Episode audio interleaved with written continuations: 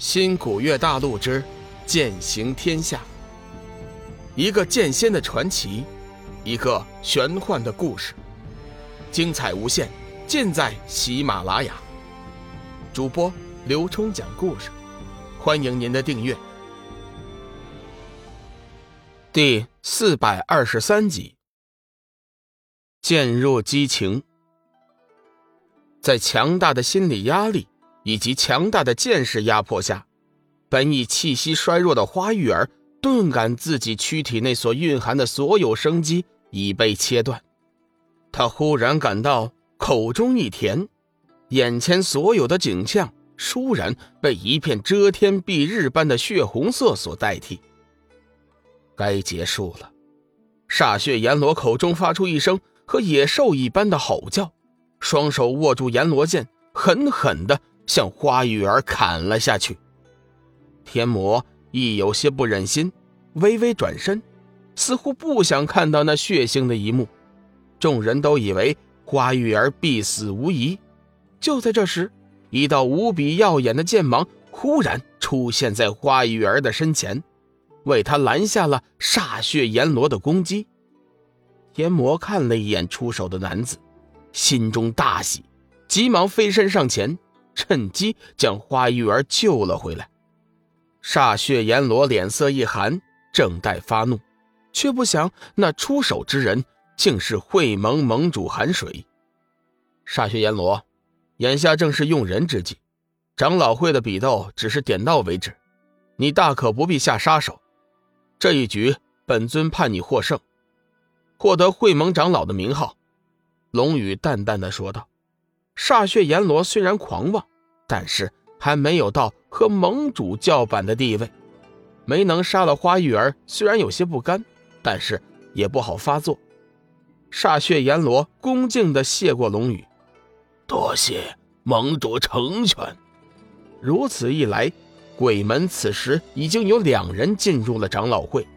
天魔心中大怒，却是没有办法，败就败了，这事儿。显然已经没有了挽回的余地，为今之计就是要拿下明天的一战，尽可能的和鬼门争取到平等的利益，否则明天一旦失利，魔门将处于一种很不利的境地。不过话说回来，关于明天的比斗，天魔还是比较有信心的。明天魔门出场的是魔门有史以来最厉害的天才圣子。一身修为甚至不在自己之下，对付鬼门那个小丫头圣女肯定是没有问题。相信这一点，鬼圣心中也明了。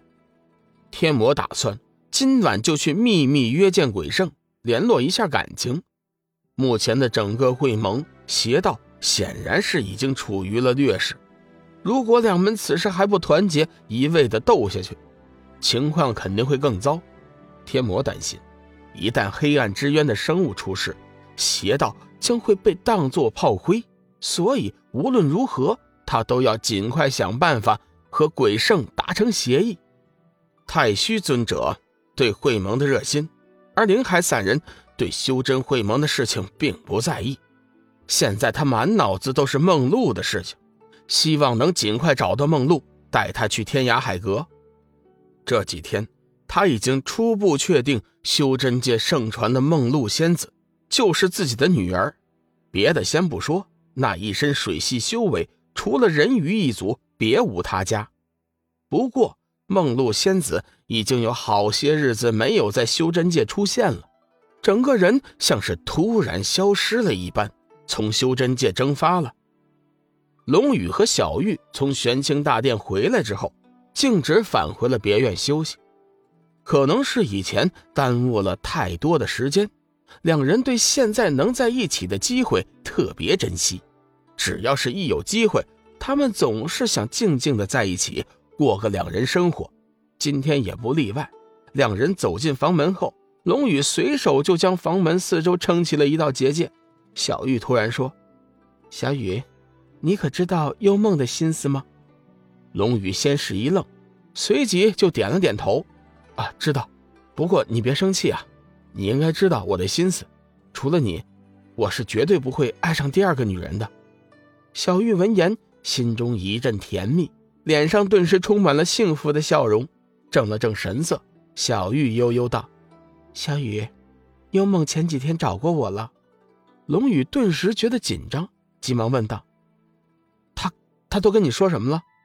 小玉说：“幽梦妹妹对我和寒水的结合十分恼怒，她当面斥责了我，说我辜负了你，说我对不起你，所以她是在关心你。她明明喜欢你，但是仍旧不希望我和你分开。小雨。”这是多么无私的爱情啊！想想当年他拼死保护你，我觉得幽梦妹妹是个不错的女孩。我想你可以考虑一下，给他一个感情的归宿。说实话，那天幽梦当面斥责我的时候，我心里十分的开心，为了你能有如此红颜而感到高兴。想想幽梦的付出和豁达，小玉觉得自己也不能太过自私。所以，她希望龙宇能给幽梦一个感情上的归宿。同为女人，她心里能体会到幽梦的痛苦。他不想让那么一个善良、优秀的女孩子一直痛苦下去。龙宇听完小玉的话之后，并没有马上给他答案。小玉一双美丽的眸子紧紧地盯着龙宇，等待他的答案，心情也有些紧张。说实话，他是希望龙宇能答应。但是同时心中也有些心悸，毕竟与另外一个女人一起分享爱情，这对女人来说原本就是不公平的。小玉，你应该知道，爱情并不是同情和感激。我承认我对幽梦是有一些好感，心里也有点喜欢她，但是我清楚的知道，这并不是爱呀。除了你，我想我是不会爱上别的女人的。龙宇说出了自己的答案。小玉闻言，感动万分，心中大喜。不过，她还是有点担心幽梦。可是，幽梦妹妹，他对你用情太深，如果此生无法得到你的爱，他永远都不会幸福的。龙宇走过来，轻轻的将小玉搂在怀里，叹息一声：“唉，人生在世，原本就会有一些不如意的事儿，毕竟我们不是万能的神。”有些东西该舍弃的还得舍弃，幽梦的事情你不用担心，必要的时候我会找他去谈谈。不管怎么说，他也算是我的救命恩人，我不会让他受到伤害的。感受到男人的真诚，小玉心中升起无限甜蜜。情到深处，小玉脸颊微红，不由得呼喊一声，将心爱的男人紧紧抱住，感受着甜蜜的爱意。龙宇微微仰下额头，看着怀里心爱的女人，心中有些悸动。两条英挺的秀眉，秋水浅浅的美眸，琼眸似玉，嘴唇如血，实在是天生的尤物。龙宇同样是深情的呼唤一声，将怀里的女人搂得更紧，一双魔爪却不由得伸向了女人那丰满的腰身。又是一阵暴雨梨花。压海棠，一个时辰之后，急促的喘息慢慢平稳了下来，最终只有细微的呼吸。本集已播讲完毕，感谢您的收听。长篇都市小说《农夫先田》已经上架，欢迎订阅。